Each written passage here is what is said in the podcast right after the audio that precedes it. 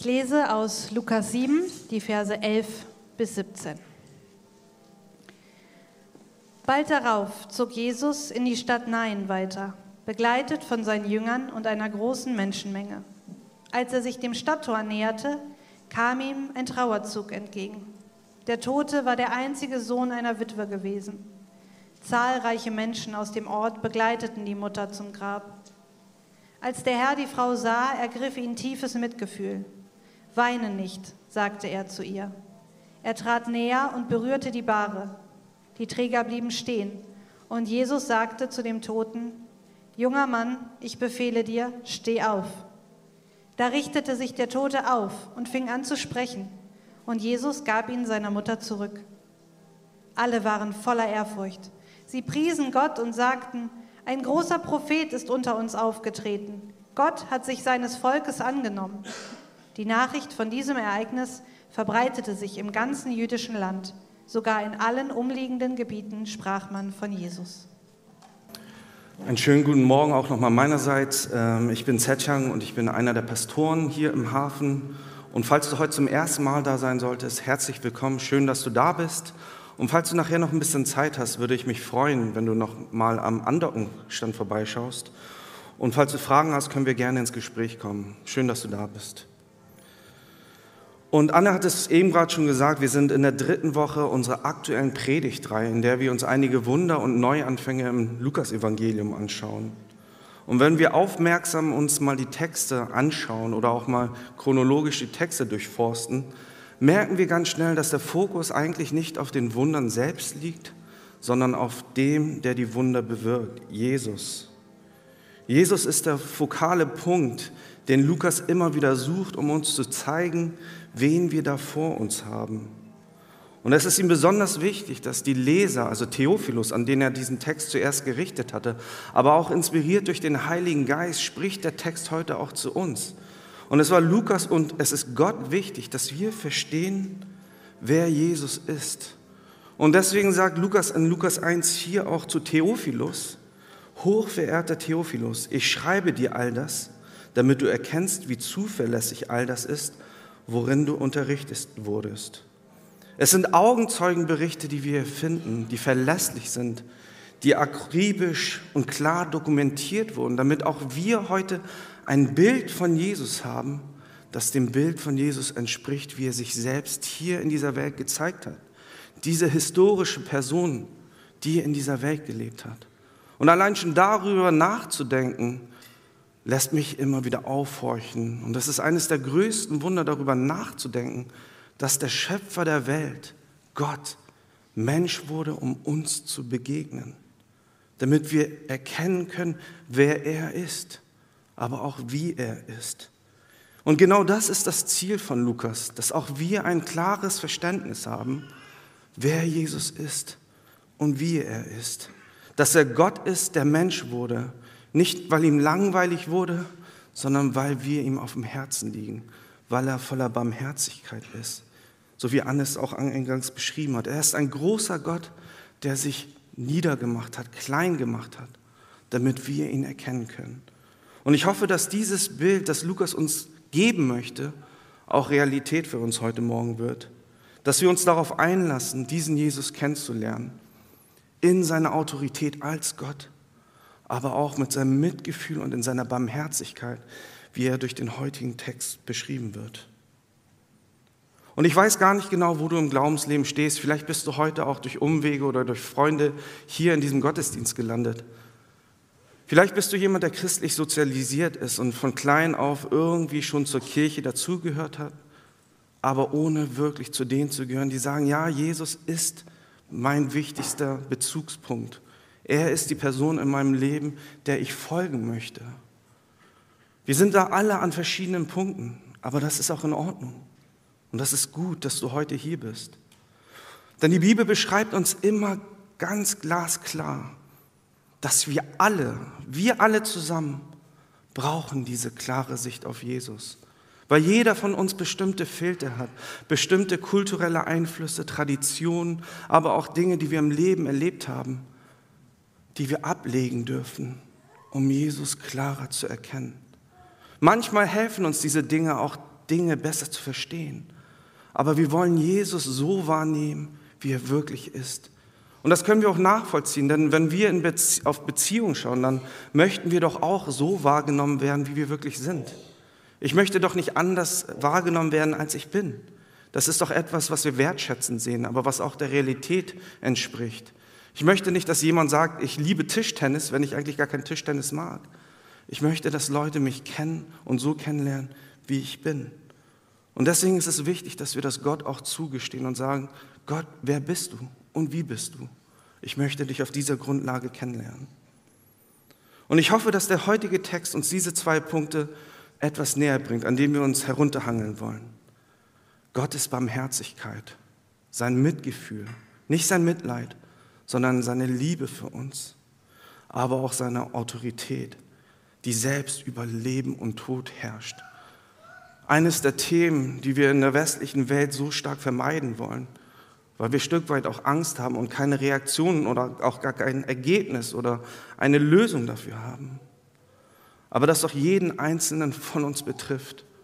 Denn es geht nicht um das Ob, sondern um das Wann. Aber ich glaube und bin tiefster Überzeugung, dass wir, wenn wir Christen sind und eine Beziehung zu Christus haben, keine Furcht davor haben müssen. Dass wir über den Tod und die Folgen des Todes trauern dürfen und klagen können, aber auch gleichzeitig eine Freude haben können, weil Gott uns eine andere Hoffnung schenkt. Und vielleicht hast du so eine Trauer schon mal erlebt. Ich habe sie sehr oft schon erlebt. Und was mir geholfen hat, ist immer wieder mich daran zu erinnern, dass ich Beziehungen habe, Menschen um mich herum, die mich tragen, die für mich beten, die einfach nur da sitzen, auf die ich mich verlassen kann.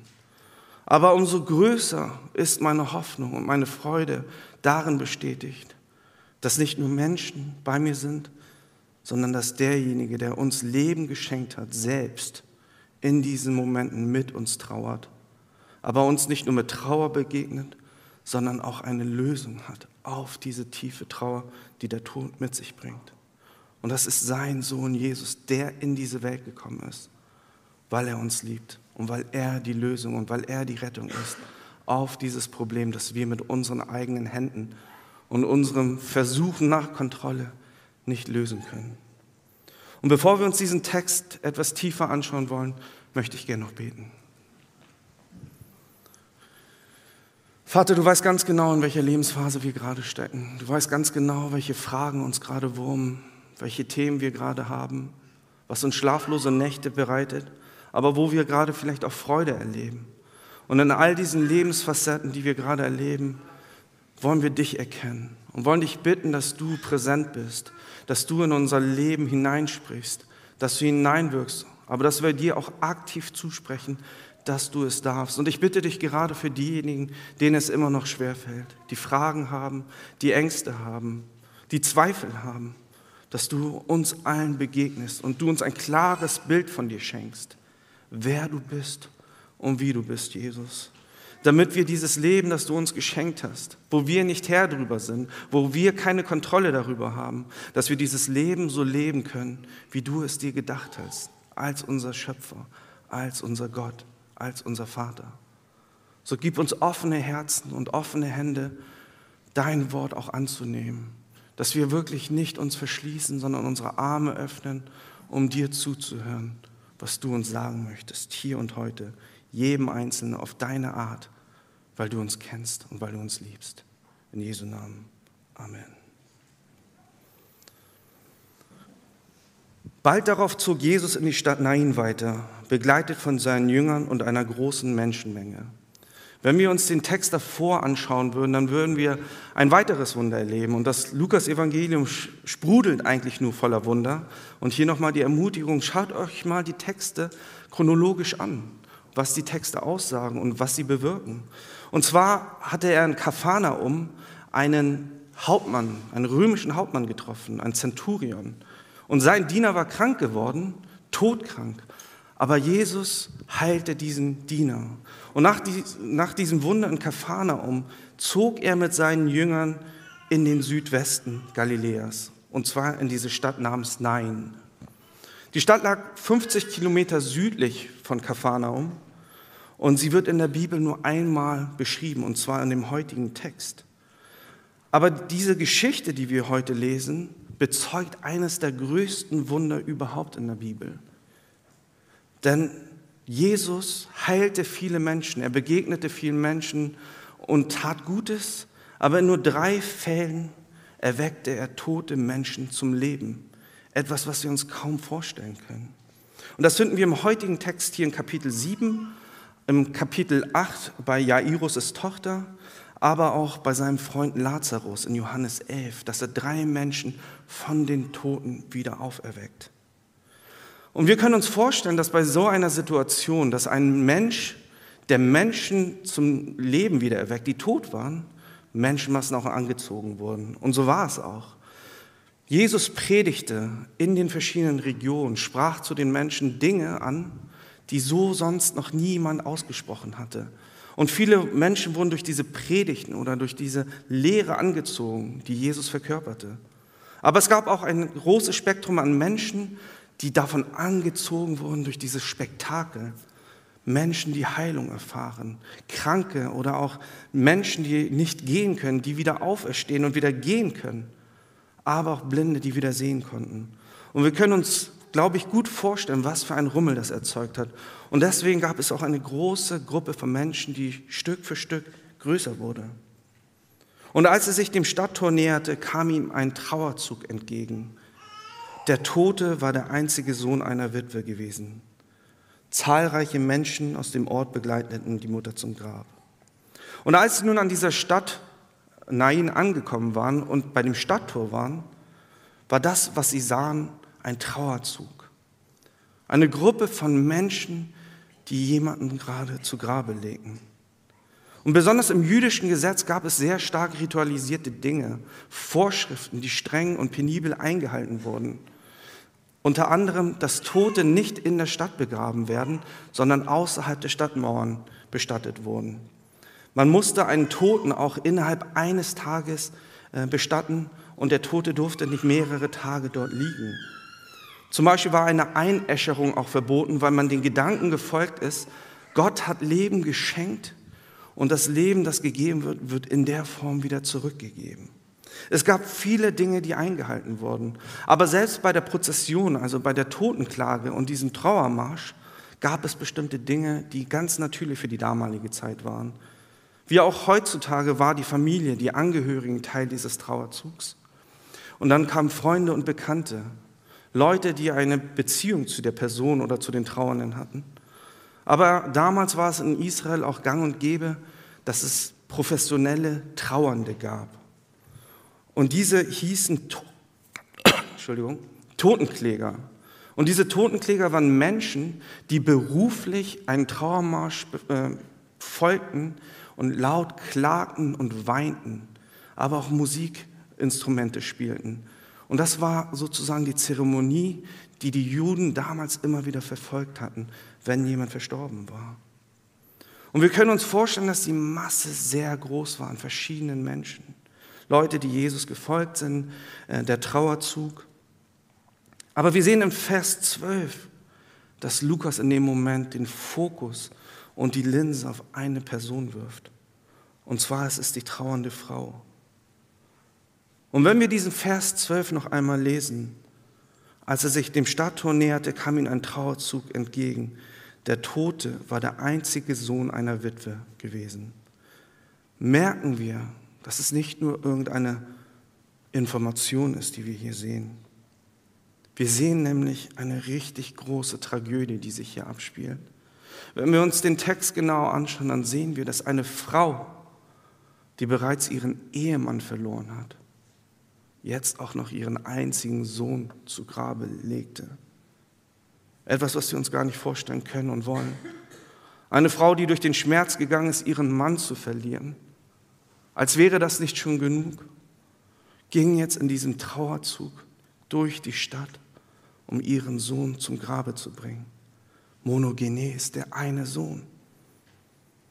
Was ist in dieser Frau wohl vorgegangen? Welche Panik, welche Angst und welchen Schmerz hat sie wohl gefühlt? Wie zerrissen muss sie in dieser Spannung gewesen sein? Einerseits muss sie die persönliche Trauer erlebt haben, ihren Mann und ihr Kind verloren zu haben. Aber dazu gesellte sich auch noch die existenzielle Angst, weil in der damaligen Zeit die Frau wirklich vom Mann abhängig war. Das war die damalige Situation, so war das Leben damals gestrickt. Der Mann war derjenige, der das Brot nach Hause brachte. Er war der Versorger und er war nicht mehr da. Und wie es in der Tradition war, wäre es der Sohn gewesen, der in diese Rolle schlüpft, der, der der Versorger wird und sich um diese Witwe, um seine Mutter kümmert. Aber auf Trauer folgt erneut Trauer. Und die Hoffnung, die die Frau vielleicht hatte, weil der Sohn vielleicht auch gesagt hat, Mutter, sorge dich nicht, ich werde mich um dich kümmern. Dieser junge Mann war auch nicht mehr da. Wir können uns gar nicht vorstellen, wie groß dieser Schmerz gewesen ist. Wir können uns nicht vorstellen, wie groß die Angst war, auch vor der Stigmatisierung, die damals oftmals erlebt wurde. Dass Menschen sich gefragt haben, die natürlich mitgetraut haben, aber sich gefragt haben, was muss die Frau begangen haben, damit sie dieses Schicksal erleidet. Diese starke Stigmatisierung, dass es eine Korrelation gibt zwischen Dingen, die uns passieren und unserem Leben und unserem Verhalten. Aber dafür sehen wir kein Indiz in diesem Text. Wir sehen nicht, dass Jesus sie korrigiert oder irgendetwas in der Richtung nur anspricht. Er ist voller Barmherzigkeit. Er ist voller Liebe, auch wenn sie alles verloren hat, was sie besessen hat, ihre Familie. Jesus ist genau für diese Menschen in die Welt gekommen und daran werden wir erinnert. Und auch wenn die Frau ihn nicht direkt anspricht, wie wir es in anderen Wundern sehen, die, wo wir Menschen sehen, die sagen, Jesus, hilf mir. Oder Menschen, die einfach nur ihn berühren, um geheilt zu werden, ist Jesus nicht am Reagieren, sondern am Agieren. Er sieht die Frau, die voller Leid ist.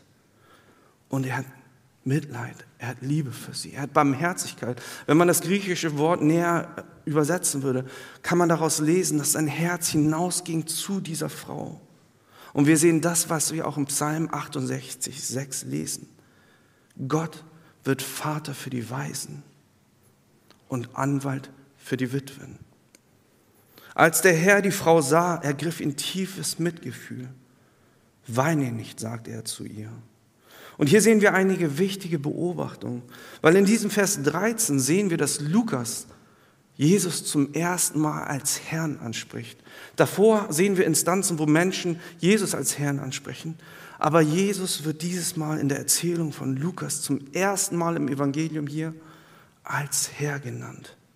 Und das ist signifikant, weil Jesus nicht irgendjemand war, der einfach nur lehrte. Er war kein gewöhnlicher Rabbi und Lehrmeister.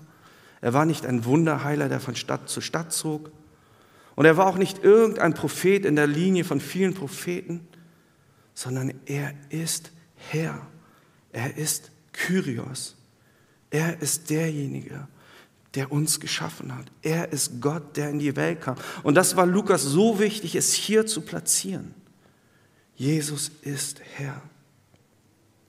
Und er ist gekommen, um den Hilflosen und Hoffnungslosen zu begegnen. Und das sehen wir hier. Jesus war voller Mitgefühl. Und dieses Wort beschreibt in den Evangelien immer wieder, wie Jesus ist. Jesus kam nicht nur in diese Welt und oftmals hat man diesen Gedanken, er kam, er hat ja eine Mission gehabt und ist einfach seinem Plan gefolgt, um die Mission zu erfüllen. Nein, Jesus kam in die Welt für die Kranken und die Schwachen, für die Hoffnungslosen, für diejenigen, die keine Hoffnung auf die Zukunft hatten. Und er hat sich die Zeit genommen, um ihnen zu begegnen. Nicht, weil es auf seiner To-Do-Liste stand, sondern weil es aus seinem tiefsten Herzen kam, weil er voller Barmherzigkeit und Liebe ist. Und in diesem Moment sagt er etwas, was wir als Menschen niemals sagen könnten. Wer würde sich denn den Mut nehmen, in so einer Situation einer trauernden Frau zu sagen, weine nicht? Das ist etwas, was unvorstellbar ist. Wenn wir Leute erleben, die trauern, dann weinen wir mit ihnen dann sagen wir, wein weiter, es ist in Ordnung. Trauere, klage. Wer würde denn auf den Gedanken kommen, in dieser Situation zu sagen, weine nicht? Aber die Worte, die Jesus hier ausspricht, sind nicht Worte irgendeines Menschen. Jesus Worte sind Worte Gottes, des Herrn, weil er auch eine Lösung hat. Weil er die Lösung ist. Weil er nicht hilflos wie wir vor dem Tod stehen. Ohne unsere eigene Kraft können wir nichts bewirken vor dem Tod. Aber das bezieht sich nicht auf Jesus. Jesus ist nämlich genau deswegen in die Welt gekommen, um dieses Riesenproblem zu lösen, dass das Resultat unserer Sünde der Tod ist, die ewige Trennung von Gott. Und deswegen spricht er zu ihr und sagt, weine nicht. Und es ist kein Weine nicht, Zeit heilt alle Wunden. Wie oft haben wir das schon mal gehört? Es wird schon wieder. Es ist auch kein Weine nicht, es hilft doch auch nicht. Es ist auch kein Weine nicht, ich kann es nicht mehr hören. Hör doch auf zu weinen. Das sind nicht die Worte Jesus. Seine Worte, die hier ausspricht, weine nicht, sind Worte, die ausdrücken, dass er die Lösung ist. Denn Jesus ist der Weg, die Wahrheit und das Leben. Er sagt, ich bin die Auferstehung und das Leben. Er hat eine ganz andere Autorität als die, die wir haben, weil er über Leben und über Tod bestimmt. Und in, in Lukas 6 lesen wir bei der Bergpredigt die Worte, glücklich zu preisen seid ihr, die ihr jetzt weint, denn ihr werdet getröstet werden und wieder lachen. Das, was er bei der Bergpredigt dem Menschen zugesprochen hat, durfte diese Witwe als Vorgeschmack erleben, als Jesus in ihr Leben kam und zu ihr sprach, weil Jesus die Auferstehung selbst ist und ihr einen Neuanfang schenkt. Jesus wird in der Bibel immer wieder auch als Logos beschrieben, das Wort, durch das die Welt und wir erschaffen wurden. Und mit diesen Worten, die Jesus ausspricht, schenkt er diesem toten jungen Mann neues Leben. Er trat näher und berührte die Barre. Die Träger blieben stehen und Jesus sagte zu dem Toten, junger Mann, ich befehle dir, steh auf. Da, richteten sich der Tote, da richtete sich der Tote auf und fing an zu sprechen. Und Jesus gab ihm seine Mutter zurück.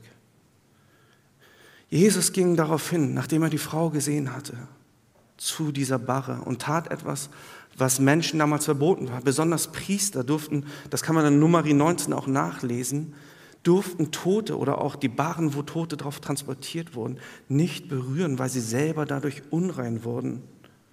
Menschen durften nicht in Kontakt mit dem Tod kommen. Und deswegen hätte er sich eigentlich fernhalten müssen. Aber hier sehen wir einen Indikator für das, was kommen sollte, dass der Tod keine Auswirkung auf Jesus hat, dass das Grab Jesus nicht festhalten kann, sondern dass Jesus den Tod besiegen sollte. Er berührt diese Barre, diese Trage, auf dem der Körper hinausgetragen wird. Und er befiehlt diesem toten jungen Mann, stehe auf. Etwas, was wir uns nicht vorstellen können. Und da passiert es.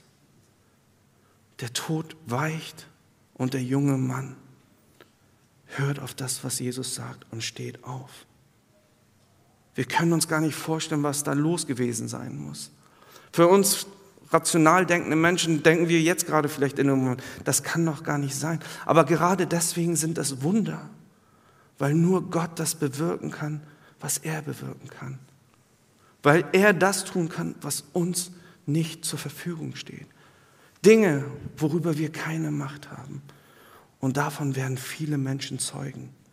Und wir lesen in den Versen 16 und 17, alle waren voller Ehrfurcht. Sie priesen Gott und sagten, ein großer Prophet ist unter uns aufgetreten. Gott hat sich seines Volkes angenommen. Die Nachricht von diesem Ereignis verbreitete sich im ganzen jüdischen Land, sogar in allen umliegenden Gebieten sprach man von Jesus. Und die Reaktion der Menge war, dass sie schockiert waren dass sie voller Ehrfurcht waren. Sie hatten eine Gottesfurcht, weil sie gesehen haben und Zeugen davon wurden, dass etwas passierte, was göttlich ist, was nicht normal war. Und ihre Reaktion war, Gott anzubeten für das, was er getan hatte, für das Wunder, das er vollbracht hatte. Aber wir sehen auch oder können verstehen, dass die Menschen bestimmte Assoziationen hatten weil sie kannten die Geschichte aus Könige 17, 17 bis 24, sind alle nur zu gut. Und das ist eine Erzählung, in der Elia, der große Prophet Elia Israels, den toten Sohn einer Witwe wieder zum Leben erweckt. Und diese Resonanz, weil sie diese Erinnerung hatten, weil sie genau wussten, was im Alten Testament immer wieder auch erzählt wurde, und dieses Bild, das sie vor Augen hatten, bewirkte, dass sie sagten, Gott ist gerade hier, er ist präsent, er hat uns besucht, er hat sich uns angenommen. Dieser Gott, von dem wir durch Elia gehört haben, ist auch hier präsent. Aber hier sind die Worte von Lukas so wichtig, weil Jesus ist nicht nur irgendein Prophet wie Elia, er ist nicht nur irgendein Rabbi, er ist Herr, er ist Kyrios. Elia musste damals zu Gott beten und, und fragte, Gott, lass diesen jungen Mann auferstehen.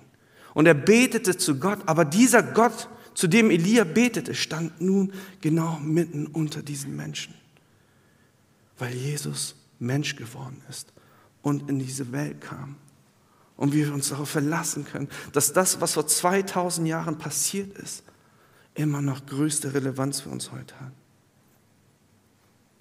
Und das sind diese zwei Dinge, die uns in unserer Begegnung immer wieder prägen sollten.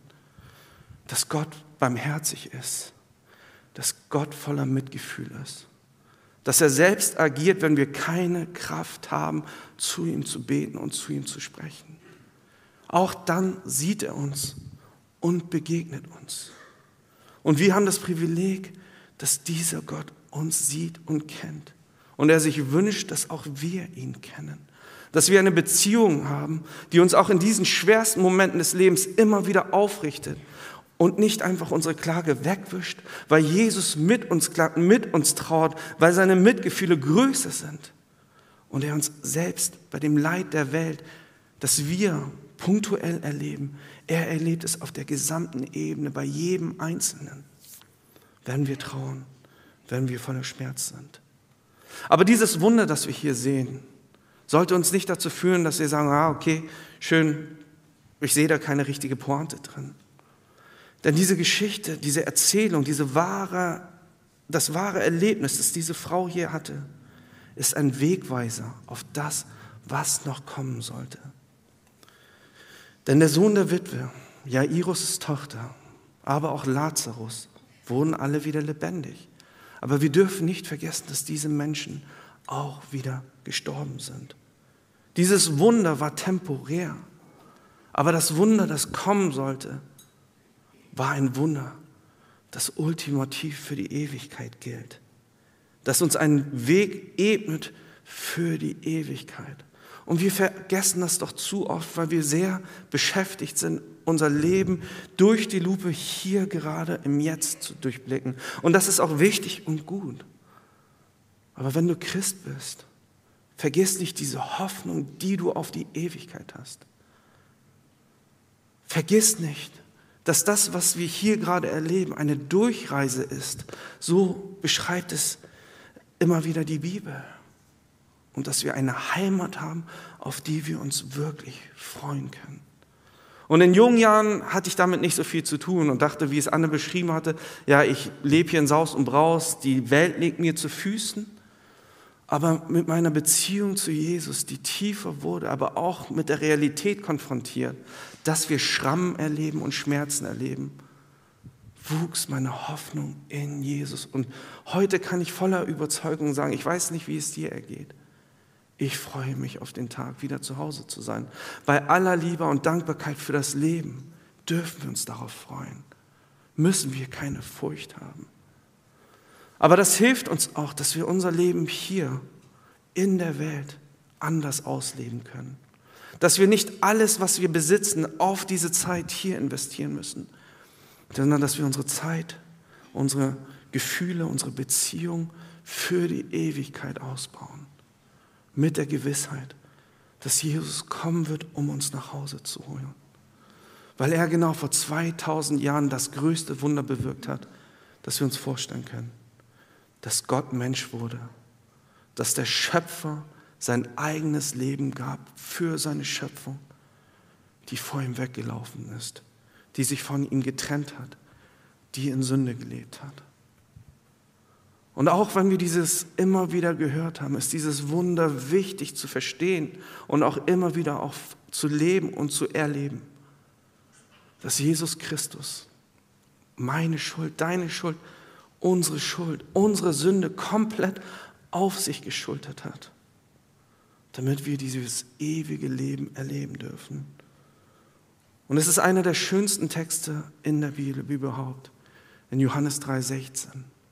Also hat Gott die Welt geliebt, dass er seinen eingeborenen Sohn gab, dass alle, die an ihn glauben, nicht verloren werden, sondern das ewige Leben haben. Die Barmherzigkeit und die Liebe Gottes war so groß, dass Gott seinen einen Sohn geschickt hat, damit er uns zur Rettung kommt. Und die große Liebe, seine Gnade, erkennen wir daran, dass Jesus Mensch wurde und dass es nicht irgendetwas Triviales ist, sondern das größte Geschenk und der echte Neuanfang, den wir brauchen. Und ich möchte dich ermutigen, darüber nachzudenken. Siehst du darin noch das Wunder? Erlebst du dieses Wunder noch? Und hast du Freude daran? Jesus Christus möchte heute auch dir in seiner Barmherzigkeit, aber auch in seiner, in seiner Autorität begegnen. Und er wünscht sich, dass wir ihnen den Raum geben, die Präsenz schenken, dass wir ein Leben erleben können, das lebenswert ist. Ein Leben, das voller Freude ist und nicht gebunden ist an unsere externen Umstände, sondern daran gebunden ist, dass wir eine echte Beziehung zu dem haben, der eine Antwort hat, der die Antwort ist. Lass uns beten. Vater, wir danken dir für dein Wort, das du uns heute schenken möchtest und dass du uns durch diesen Text zeigst, wie du bist, wer du bist. Und dass wir durch diese Begegnung erleben können, wie unsere Begegnung zu dir aussehen kann. Und ich möchte dich bitten, dass wir, die wir hier sitzen, egal wo wir gerade stehen, Schritt für Schritt mehr Vertrauen zu dir finden. Dass wir wissen, dass wir auch bei dem Chaos, aber auch bei den Zweifeln und Fragen, die wir immer wieder haben, keine Angst haben müssen, zu dir zu kommen, weil du uns kennst und doch liebst weil du bei uns sein möchtest und uns gezeigt hast, indem du in diese Welt kamst. Du bist nicht genervt von unserem Problem, du bist nicht genervt von uns. Du schaust auch nicht gleichgültig auf uns, sondern mit Mitgefühl und Liebe. Und daran wollen wir uns heute erinnern. Und ich bitte dich, dass diejenigen, die es heute zum ersten Mal hören, dich so erkennen, in deiner Herrlichkeit, in deiner Heiligkeit, in deiner Liebe für uns, aber auch mit der Gewissheit, dass du größer bist als unsere Probleme und dass wir das auch erleben werden, wenn wir uns auf die Reise mit dir bewegen, als deine Jünger und Jüngerinnen. In Jesu Namen. Amen.